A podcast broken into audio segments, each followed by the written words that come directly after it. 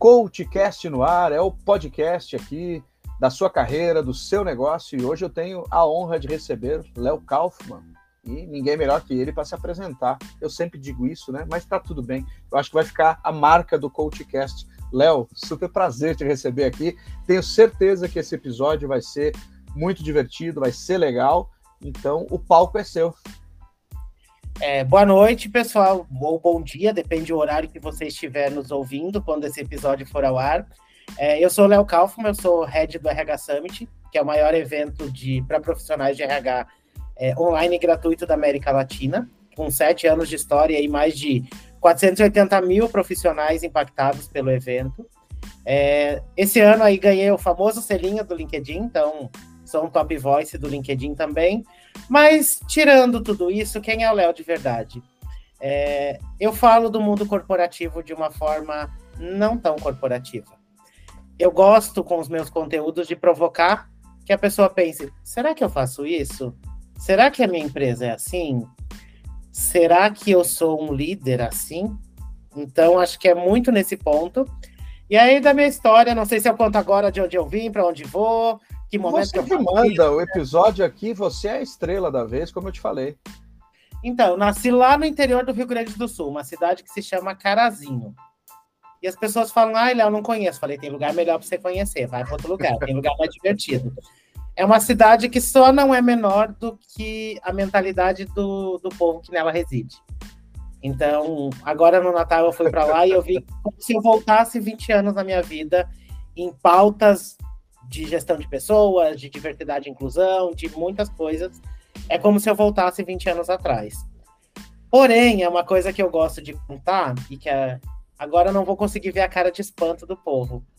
Mas é, eu já fui para um seminário com 12 anos, do auge da minha maturidade como pessoa LGBT que sou, do auge dos meus 12 anos, eu pensei: como que eu vou ter. Não vou precisar casar, não vou precisar me assumir, vou ser o orgulho da minha família? Vai para o seminário. Obviamente, eu não seria um padre muito dentro dos padrões e não durou muito tempo aquilo. Passado-se um tempo, eu fui para o exército. Eu passei três anos no exército brasileiro. E aí é que o povo me olha e fala assim: como assim você no exército?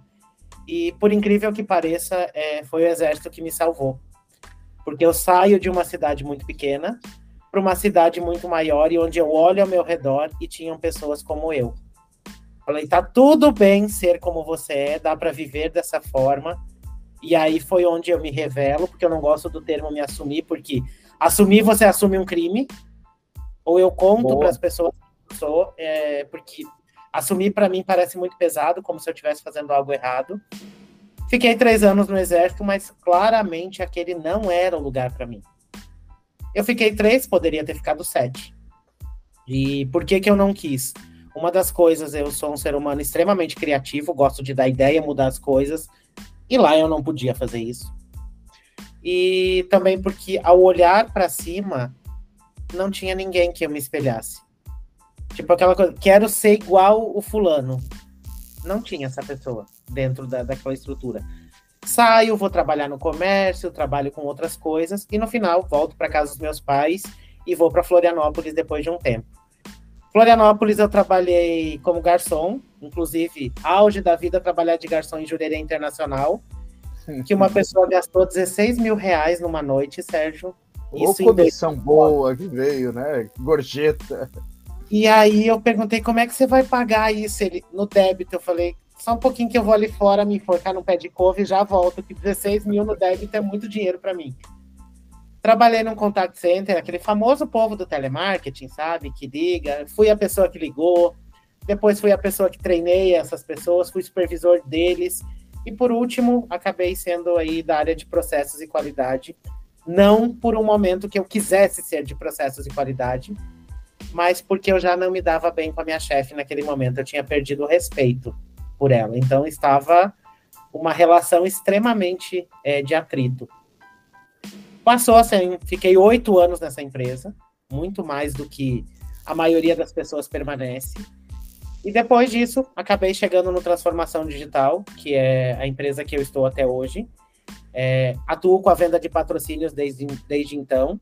E a principal coisa sobre o TD, como a gente chama, é que ele me abriu portas, primeiro, que eu posso ser quem eu sou desde o primeiro momento que eu estive ali. Eu nunca tive que esconder que eu sou irônico, debochado e que eu sou uma pessoa LGBT. Segundo, que me abriu portas de que quem chegou entendendo porcaria nenhuma de marketing, de geração de lead, de evento, e isso me abriu portas para que eu aprendesse. Houve espaço para isso. Tanto que tem até um mantra meu lá dentro que eu falo que ideias eu tenho, alguém que lute para fazer. Uhum. Tipo, quando eu vou falar com o pessoal, dá para fazer isso? Ele já fala, ai, lá vem. E aí, dentro desse processo todo, eu descubro, chega o RH Summit dentro da empresa, é, que era cuidado por uma outra pessoa no, até então, até 2021, que é a Jéssica Martins. A Jéssica sai e o filho fica órfão. Só que desde 2019 eu já me metia na, nos bastidores do evento. 2021 eu assumo a curadoria, vou para frente das câmeras e desde então tem sido uma descoberta fantástica de, primeiramente, aprender com outras pessoas sobre a realidade que as empresas vivem, sobre inovação e tudo mais. E o segundo ponto de ver o impacto que o evento gera nas pessoas que talvez não tivessem acesso a esse tipo de conteúdo. Lembrando que RH é a última área que ganha verba e a primeira que perde. Então, a maioria dos grandes eventos de RH acontecem aqui em São Paulo. Muita gente não teria como chegar até aqui. Por questões financeiras, geográficas, a empresa não disponibiliza verba e ela não teria acesso. Então, eu sou muito feliz de poder levar conteúdos para o interior do Brasil. Inclusive, tem uma comunidade muito engraçada, muito divertida, que é o pessoal de Angola que assiste a gente. Por causa Legal. do fuso horário que a gente transmite de manhã, lá eles estão em outro horário e eles ficam agitadíssimos porque querem dormir, querem fazer outras coisas. Mas eu sou muito feliz por esse impacto que o evento gera do outro lado. Claro que somos um país capitalista, somos uma empresa que precisa de, de grana, mas é muito bacana de ver lá do outro lado aquele conteúdo que você pensou, que você produziu, gerar um impacto lá na outra pessoa. Então, minha carreira passou basicamente por alguns lugares. E talvez ela mude para alguns lugares daqui a pouco, porque é, como ser humano inquieto, eu vou querer mudar daqui a pouco. O mundo gira, Léo. Hum? Ou, se, só ou pra... se você é a terra capota, né? É verdade, a terra capota. E, boa.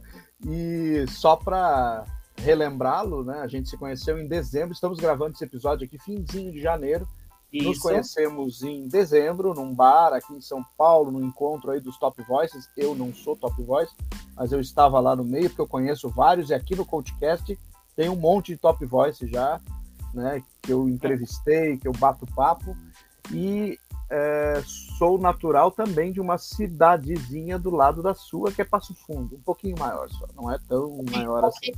Pelo menos tem aeroporto e shopping. Tem aeroporto, é. É o segundo agora, o maior aeroporto do estado do Rio Grande do Sul. Uhum. Então, e é, tem shopping. Carazinho não tem nem shopping, não tem nem o que fazer. 8 horas da noite acabou a cidade. Acabou a cidade, é. Carazinho. Cara, uma Carazinho era famosa, ela ficou famosa, acho que na década de 90, porque tinha a Parmalat, lá tinha os bichinhos da Parmalat, né? Tinha, teve um Ciprocó lá, não teve? Então, bem legal. E você esqueceu de falar que você é podcaster também. Então, até explicando um pouquinho aqui, o podcast eu vou deixar ele um pouquinho hibernado nesse momento, exatamente porque eu estou numa correria com a organização de alguns eventos até junho. Ah. Em nome da minha sanidade mental, eu não consigo fazer tudo ao mesmo tempo, porque eu tenho meu trabalho, tenho o que eu faço no LinkedIn, estou fazendo um MBA e também fazendo aula de inglês ao mesmo tempo. Então, como diria Jack Stripador, vamos por partes. Vamos por partes. Você consegue, com isso tudo aí, dá para tirar uma sonequinha durante a madrugada ou não? Dá porque eu consigo até me organizar. Então, durante o dia, até umas 6, 7 horas é onde eu trabalho, depois eu faço inglês e vou. E o conteúdo do LinkedIn vem muito tipo, pá, vem, vem da, como diz um amigo meu, seus surtos criativos. Liga dois fios encapados aqui dentro da cabeça e vai. Bora lá. Que legal. É. Léo, que bacana. E como é que você teve essa ideia de falar sobre o mundo corporativo de um jeito não corporativo? Quando eu cheguei no LinkedIn, era aquela época que o pessoal falava de LinkedIn, que todo mundo era aquela história do recrutador falando: "Não, marquei a entrevista com o Sérgio e era meia hora o Sérgio não tinha chegado ainda. Ele chegou duas horas atrasado, com os pés sangrando porque ele veio a pé de não sei aonde. Mas como eu sou um recrutador humanizado, eu aguardei. Era muito isso que se via. E era um conteúdo que eu não me identificava. Primeiro porque claramente para mim aquilo era fanfic, né? Histórias criadas para emocionar alguém. E aí eu vi uma pessoa, duas na verdade, que são muito responsáveis por eu destravar essa produção de conteúdo, que é o Caio do Lá na Firma, que foi a primeira pessoa que começou a produzir conteúdo um pouco mais humorado na rede. E eu amava as tiradas de tipo, ah, meu chefe perguntou do brilho nos olhos, eu falei que eram lágrimas. Rimos bastante e fui demitido. Best regards. Assim, foi a primeira pessoa. E a Tati Lucráfica, que hoje o perfil dela não está ativo mais, mas era do plantão LinkedIn. Não sei se você chegou a ver. Esse eu não conheci. Nossa, esse eu ria gritado na terça-feira no meio do escritório, porque era muito, muito, muito bom. Tipo assim, eram umas tiradas cômicas mega ácidas. Inclusive, numa das edições do RH Summit, eu entrevistei os dois. É... E aí eu entendi, peraí, durante muito tempo na minha carreira, a minha forma de me expressar, de falar, eu cheguei a receber um feedback de que eu era muito feliz. Tipo assim, você é muito feliz, não condiz com a posição que você tá. E aí, depois de. Hoje eu entendo que esse é meu diferencial perante as outras pessoas. A forma divertida é a forma que as pessoas se identificam. E tudo bem, tem parte, tem pessoas que não vão gostar. Tem gente que não vai gostar e tá tudo bem. Quem gostar, enquanto mais pessoas gostarem do que desgostarem, eu tô no lucro. E aí eu comecei soltando um meme, uma brincadeirinha ali, uma pauladinha ali.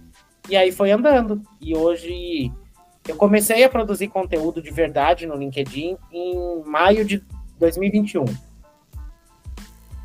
Na época eu tinha uns 17 mil seguidores. Muito mais focados na parte do evento e sem uma produção de conteúdo minha mesmo. E aí eu comecei e aí o negócio foi andando foi andando, virou 30, virou 50. Tanto que eu brinquei no dia que eu bati os 50 mil, eu falei, olha, para quem cresceu ouvindo que por ser viado não ia ser ninguém na vida, até que eu tô sendo, né, gente? Olha só. Esse Léo. Eu gosto muito de dar essas alfinetadas. Hoje, por exemplo, que é o dia da visibilidade trans, é o dia que a gente está gravando, é, eu postei um conteúdo que é um recorte do meu podcast em que eu falo assim que eu acredito que preconceito não é ignorância. Porque, por exemplo, trazendo exatamente para o post que eu fiz, minha uhum. avó, com 87 anos, quando conheceu meu namorado, olhou para ele e falou assim: Vem cá, meu neto, e levou para dentro de casa. Pronto. Minha avó é analfabeta, não estudou. Meus pais, meus tios estudaram até a quarta série. Teve um momento de estranheza, de atrito, mas conversamos e hoje é tudo perfeito.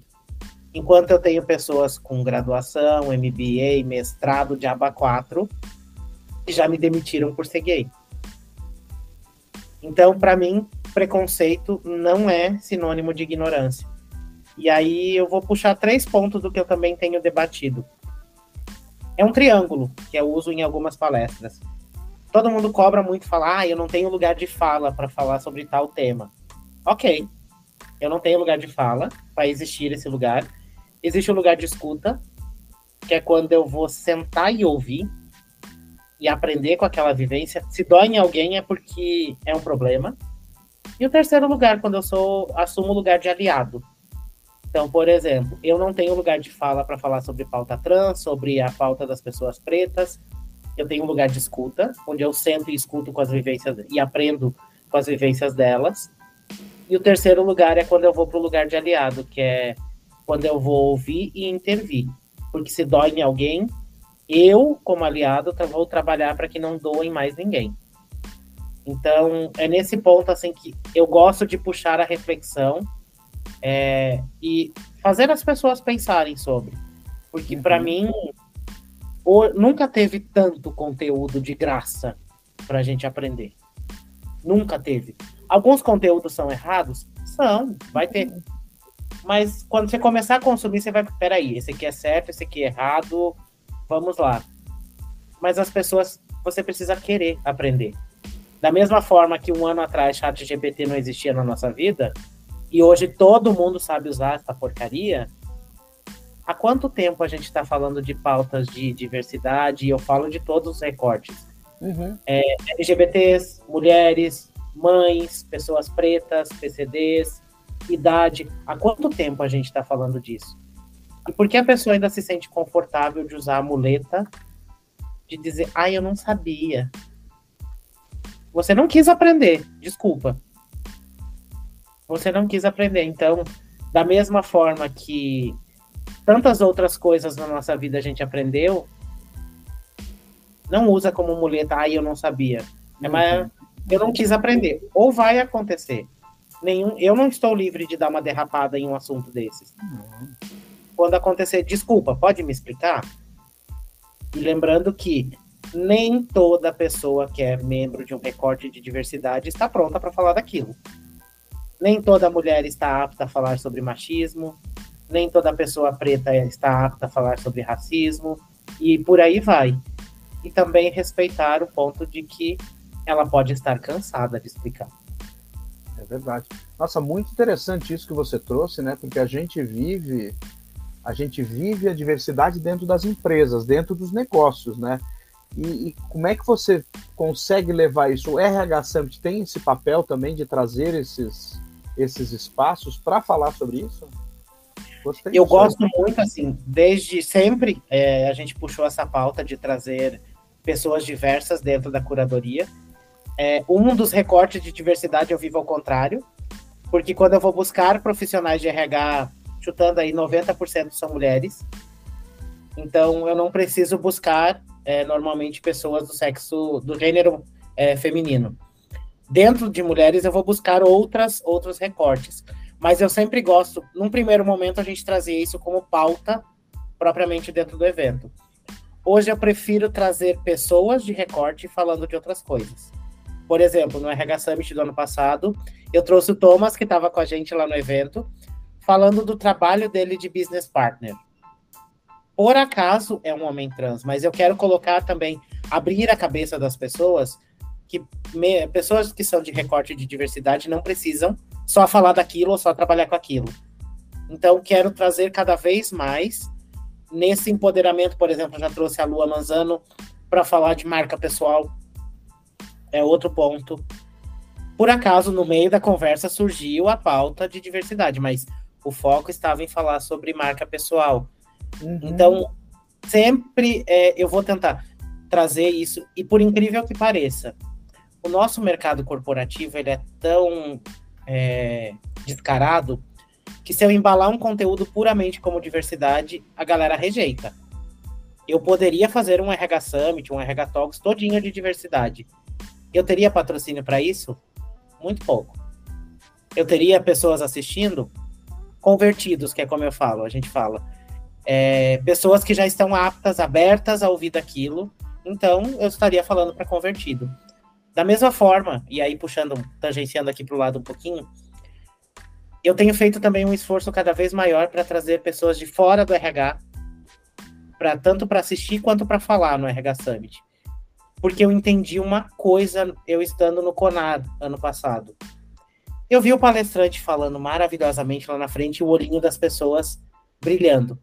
Eram profissionais de RH, sabiam da importância daquilo, mas logo na sequência eu vi que aquele brilho sumiu.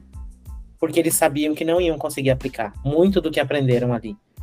Porque o CEO não entendia, não estava ali assistindo, o CFO também não, os outros gestores não estavam ali. Então, acho que tem que ter um papel nosso, tanto quando diversidade, gestão de pessoas, liderança, de quebrar a barreira e a gente avançar para conseguir conversar com o CEO, para que ele entenda que é outra outra brincadeira que eu já fiz, que é ah, foguete não dá ré, até então não dava ré quando eu produzia o conteúdo, mas agora o Elon Musk fez da ré. O Elon né? Musk faz da ré. Faz da ré, agora o bichinho dá ré. Eu falei assim, não adianta foguete não dar ré se você não tiver uma tripulação.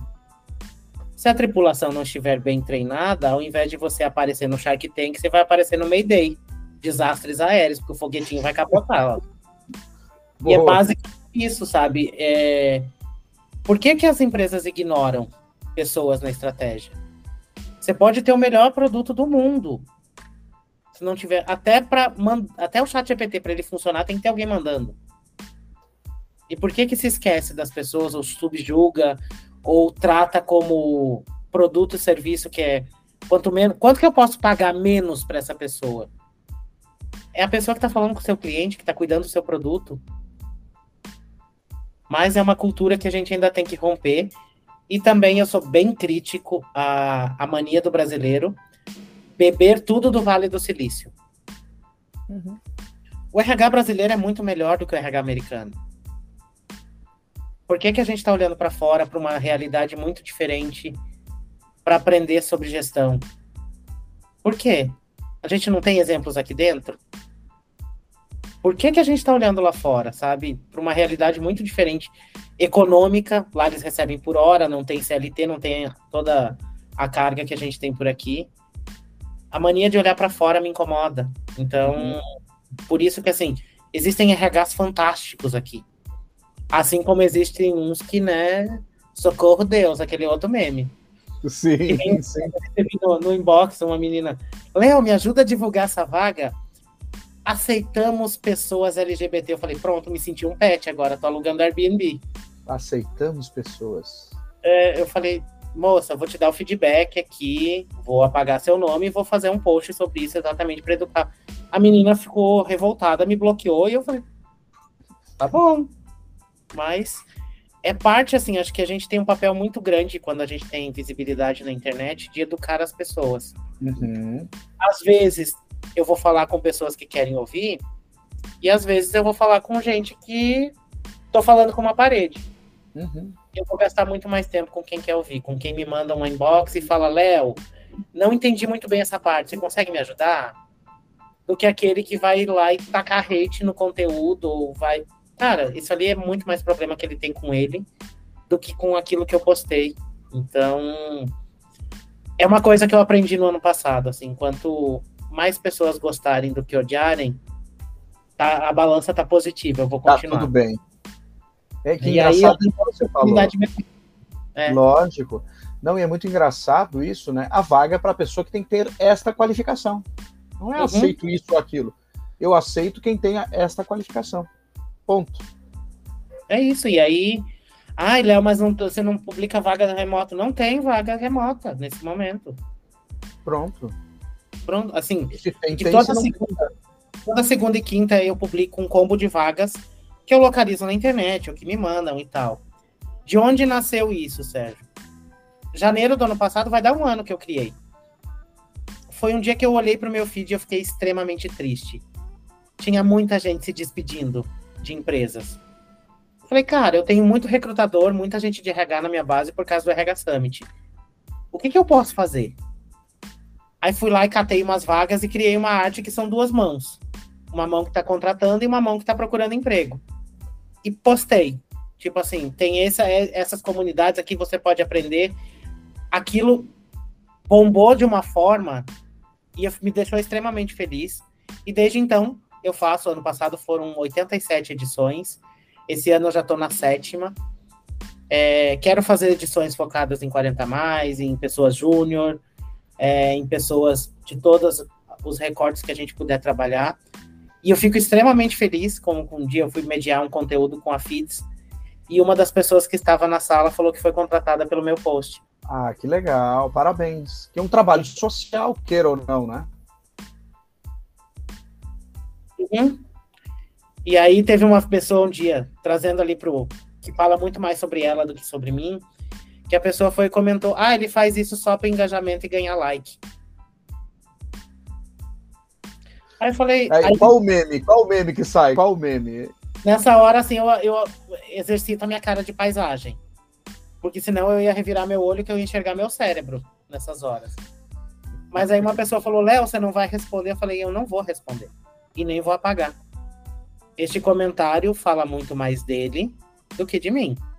Se ele faria um post dessa forma para ganhar like, para ganhar seguidor, tá tudo bem.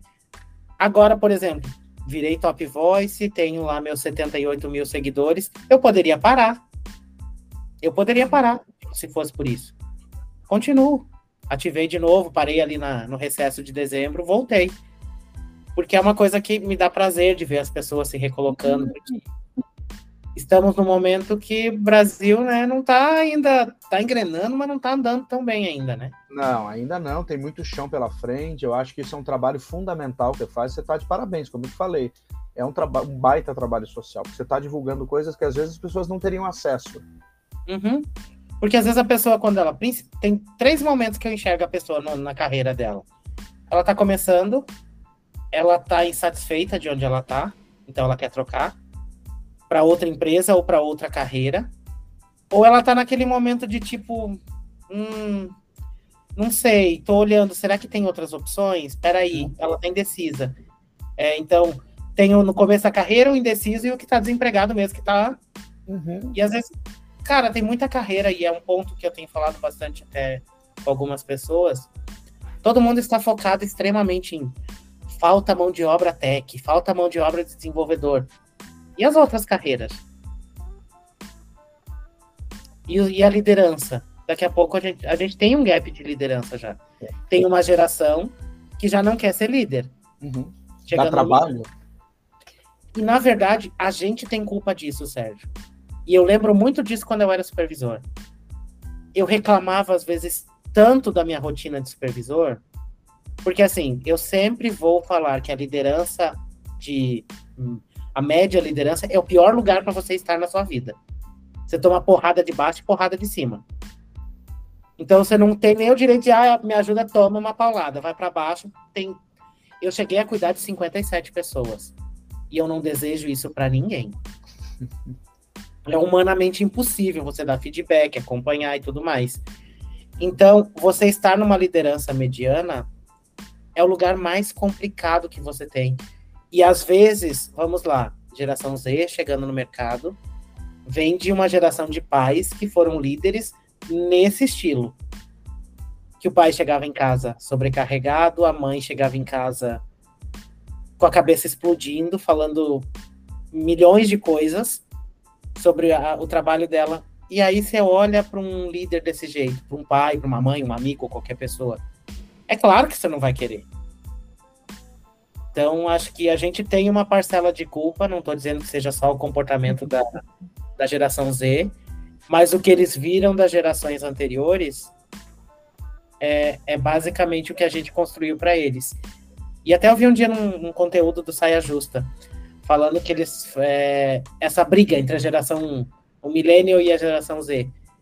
Que a menina chamou de Millennial Rage. A raiva dos Millennials. Uhum. É, você é geração qual, Sérgio? Qual geração que você tá? Ah, eu, eu sou de 68, rapaz. Eu sou da.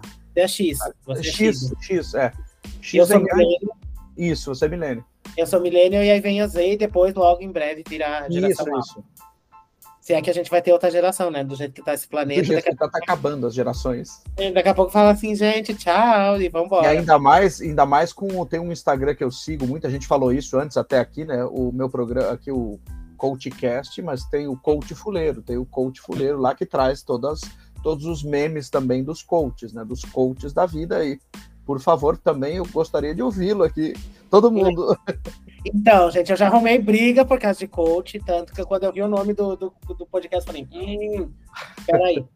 Mas qual que é o ponto que eu sou contra? É, o Sérgio tem uma formação, uma bagagem, que não é uma bagagem de uma semana, de um final de semana. Assim como tem uma amiga minha que mora em Campinas, que é a Nanda Hit, que, cara, super estudou para ser coach, para auxiliar as pessoas. E o que, que eu vi, assim, de um, uns 10 anos para cá, vou dizer mais ou menos assim. Uhum. Qualquer ser humano se auto-intitulava coach, com formação ou sem. Uhum. E aí eu vi surgir coach infantil para ensinar a criança, coach oncológico, e entre isso, aí tinha, tinha o coach de fracassos, tinha coach para fuleiragem e assim eram minhas páginas é o coach que. magnético, é o coach do helicóptero agora, o coach Tarzan. Tem Inclusive, tem um episódio no YouTube que é, era uma série do Sputniks. Não sei se você chegou a ver. Não vi. Colocavam dois pontos contrários a conversar, não falavam o que, que o outro era. Eles colocaram. Ah, eu lembro disso aí, lembro. lembro agora lembrei, lembrei. Colocaram uma psicóloga e um coach quântico que ensinava a reprogramar o DNA. Aquela menina, assim, eu queria ter metade da paciência daquela menina. Que ela bateu tanto nele numa classe. Então, isso foi me revoltando de tipo, uhum. vou reprogramar o seu DNA. Ou tipo, você é responsável por tudo que te acontece. Pi! Fui eu que causei uma pandemia, por acaso, meu filho, né? Sabe, tipo. É, é por isso que isso tudo vira meme, hein, Léo? Porque uhum. justamente é isso, né? A gente que tá aqui do outro lado fazendo um trabalho sério, estudando pra caramba, estudando 10, 15 anos, se atualizando diariamente, acaba que respinga um pouco. Eu falo até um pouco, eu nem me preocupo muito, porque isso aí eu, eu chega a ser tão bizarro, né? Porque vira só um uhum. negócio para vender é, vender ingresso para em evento de final de semana. É só isso que vira, né? Não, e as frases de efeito. Inclusive, demovi algumas amigas minhas de, de participar de alguns eventos. E não vou mencionar o nome, porque palhaço só tem palco quando tem plateia. Então a gente Sim. não dá palco para palhaço.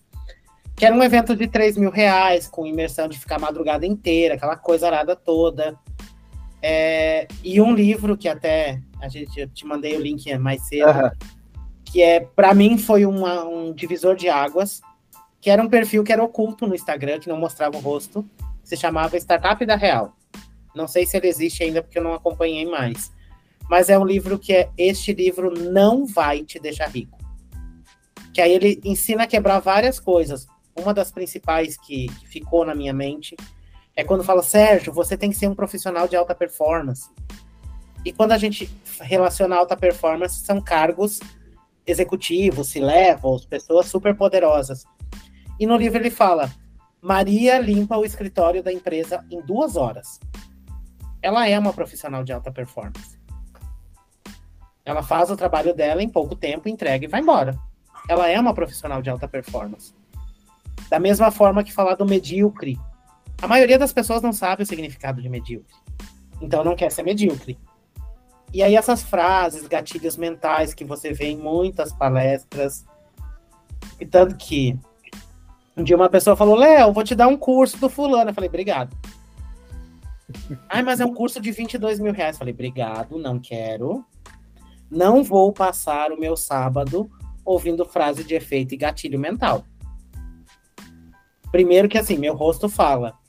Na primeira que a pessoa falar, eu vou revirar o olho eu vou revirar o olho, porque não dá, assim, acho que a gente vem de uma era, e aí lembrei de um post polêmico do LinkedIn, que o cara falou uma vez, acho que foi o maior quebra-pau que eu já vi na plataforma. O cara escreveu assim: coach é livro de autoajuda para quem tem preguiça de ler. e aí veio abaixo. Porque assim, o brasileiro adora um atalho. Vamos Sim. lá. Esse é o detalhe. Se eu falar, Sérgio, eu vou te ensinar a ser um profissional melhor em tal coisa. Hum. Sérgio, tá aqui a fórmula para você ser o melhor profissional. Tá aqui tem uma tabela do Excel, tem o que você fazer e nanana. Qual que vai vender? a tabelinha, a fórmula, fórmula mágica. E aí acaba que se repete muita coisa. Sim. Que funciona, por exemplo, até o próprio LinkedIn. As pessoas falam assim, ah, tem que postar três vezes por semana. Eu posto três vezes por dia, se eu quiser. Uhum. Então, cada um constrói a sua bolha da sua forma. E acho que o mais difícil que tem hoje em qualquer rede social é ser você mesmo.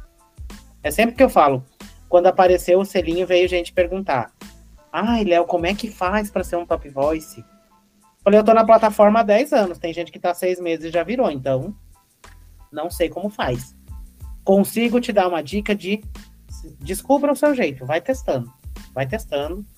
Assim como uma pessoa que ganhou o selinho gravou um conteúdo, te ensino a ser top voice em seis meses. Eu fiquei curioso para saber, Fia, como?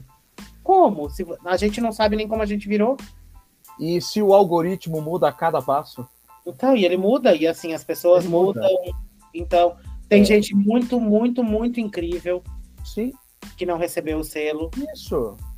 Assim como tem gente que tem um conteúdo. Não vou ser.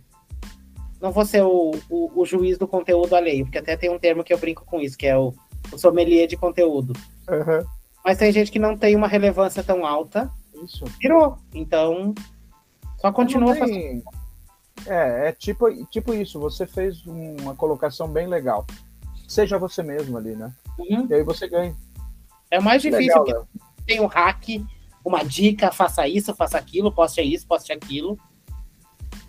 Quando eu me libertei. E assim, até um ponto, Sérgio, de. Agora você me traz a reflexão. É, 2022 eu trabalhei muito, produzi muito conteúdo, porque eu queria aparecer numa lista de Top Voice no ano passado. Cada lista que saía eu não estava, era aquele balde de água fria. Quando saiu a última lista, que acho que foi agosto, eu falei, agora vai pro inferno, eu vou fazer o que eu quiser nessa plataforma. E aí, acho que um, duas semanas atrás, apareceu a notificação. Eu, eu fiquei duro, eu tava no escritório. Falei, pessoal, me ajuda aqui, apareceu a notificação. Será que é bug da plataforma? Eu suava, porque eu já não esperava mais. E acho que é uma das lições que eu aprendi, assim, quanto mais você faz por alguma coisa, mais sem esperar, uma hora chega. Muito e se não bom. chegar, não é para você. É verdade, olha que legal. E agora que chegamos ao finzinho aqui do nosso episódio, que tá bem legal, por mim eu ficava muito mais tempo aqui, porque é super gostoso. Eu não falo quase, né, Sérgio? Não tô, eu tenho problema. Isso é ótimo, viu? Léo, perfeito. Porque assim, é difícil, você também ter o teu podcast lá, é difícil você trazer um convidado que não fala. Esse Nossa. É Teve uma vez que. e a pessoa, concordo com você. Eu, eu te trouxe para falar, não é para concordar comigo. É você quem tem que falar, não eu. Isso, não é para concordar comigo. Você não é palestra, não é podcast, isso. né? Isso, e eu sou mediador, eu não sou o principal aqui. É isso, é por isso que eu, no comecinho, eu já te falei, você aqui é a estrela, então use o palco. Uhum. Então fique à vontade, traga aí todo esse teu conhecimento, e foi fantástico. Eu queria que você deixasse uma dica para as pessoas aí nas suas carreiras, é, uma dica de livro, se você quiser mesmo aquele livro que você me indicou. Fique à vontade. Podcasts, é, onde você se atualiza, como que você faz o teu lifelong learning. Cara, eu gosto bastante de frequentar alguns portais, tanto para olhar ou para aprender mesmo. Ultimamente, assim, os portais de RH não têm trazido muito conteúdo que para mim faça sentido. Porque eu tô muito numa vibe de levar o RH para falar de negócio. Sabe aquela coisa de, aí eu sou de humanas, não entendo de números, aí eu sou de exatas, não entendo de gente. Falei, acabou essa porcaria agora. Se eu sou de RH, eu vou ter que aprender a mexer com números, e se eu sou de números, eu vou ter que aprender a lidar com gente. Então, tenho acompanhado muita coisa da valor econômico, algumas coisas da exame, algumas coisas da época negócio na parte de futuro do trabalho. Mas também numa relação de que a gente precisa falar do, do presente do trabalho antes de falar do futuro. Livros, cara, sobre carreira, gosto muito do Seja Egoísta com a Sua Carreira, que é o livro do Luciano Santos. Uhum. Tem um livro da Isa Camargo, que é Dá um Tempo, que é sobre a nossa relação com o tempo. A Isabela Camargo famosa aí pelo caso de burnout, uhum. e ela é maravilhosa nos conteúdos que ela produz. Então, este livro não vai te deixar rico. Então, para mim, ele é fundamental para a gente quebrar uma série de coisas. E o que eu estou lendo agora é um sobre o TED Talks, porque é um livro que tanto te ensina a impactar as pessoas com conteúdos rápidos. Isso vale para uma palestra, vale para uma entrevista ou vale para uma reunião comercial, para você falar com o seu uhum. chefe. Então, como que eu sintetizo o conteúdo de uma forma que prenda as pessoas uhum. E não que elas. Que uma das premissas do TED Talks é você não se vender. Você vai falar sobre histórias que você viveu. Então, como que a minha história se torna atraente para as pessoas e gera um ponto de transformação lá na frente. Então, somos uma geração que ainda, até a minha geração lê, Geração Z eu já não vejo lendo tanto. E eu sou do ser humano que rabisca o livro tudo, boto post-it, o Diaba 4. E uma amiga minha. Somos diz... dois. Ai, Léo, mas você rabisca tudo. Falei, o livro é de quem? Muito bom. Quem comprou? Ah, eu, né? Então é isso. E acho que assim, de regra geral, para a vida, para produção de conteúdo ou para sua empresa, descubra quem é você no meio dessa história? Se você é alguém que gosta de fazer conteúdo mais sério, mais acadêmico, vai firme, você vai encontrar uma bolha. Se você é aquele que gosta de interagir, que gosta de fazer um conteúdo mais com um pouquinho de opinião, um pouquinho de lado mais de pesquisa, vai firme.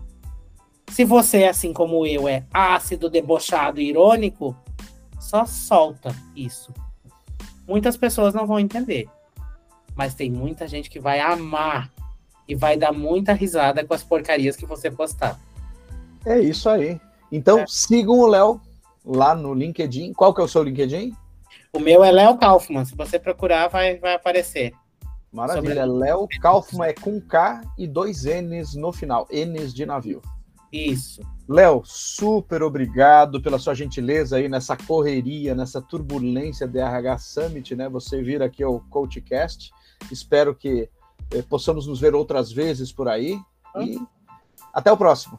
Até o próximo, Sérgio. Obrigado pelo convite. Quem curtiu aí, vai lá pro LinkedIn que vai ver o resto das coisas que eu posto. Tenho certeza que muita gente vai curtir isso aí. Fechou, pessoal. Abraço.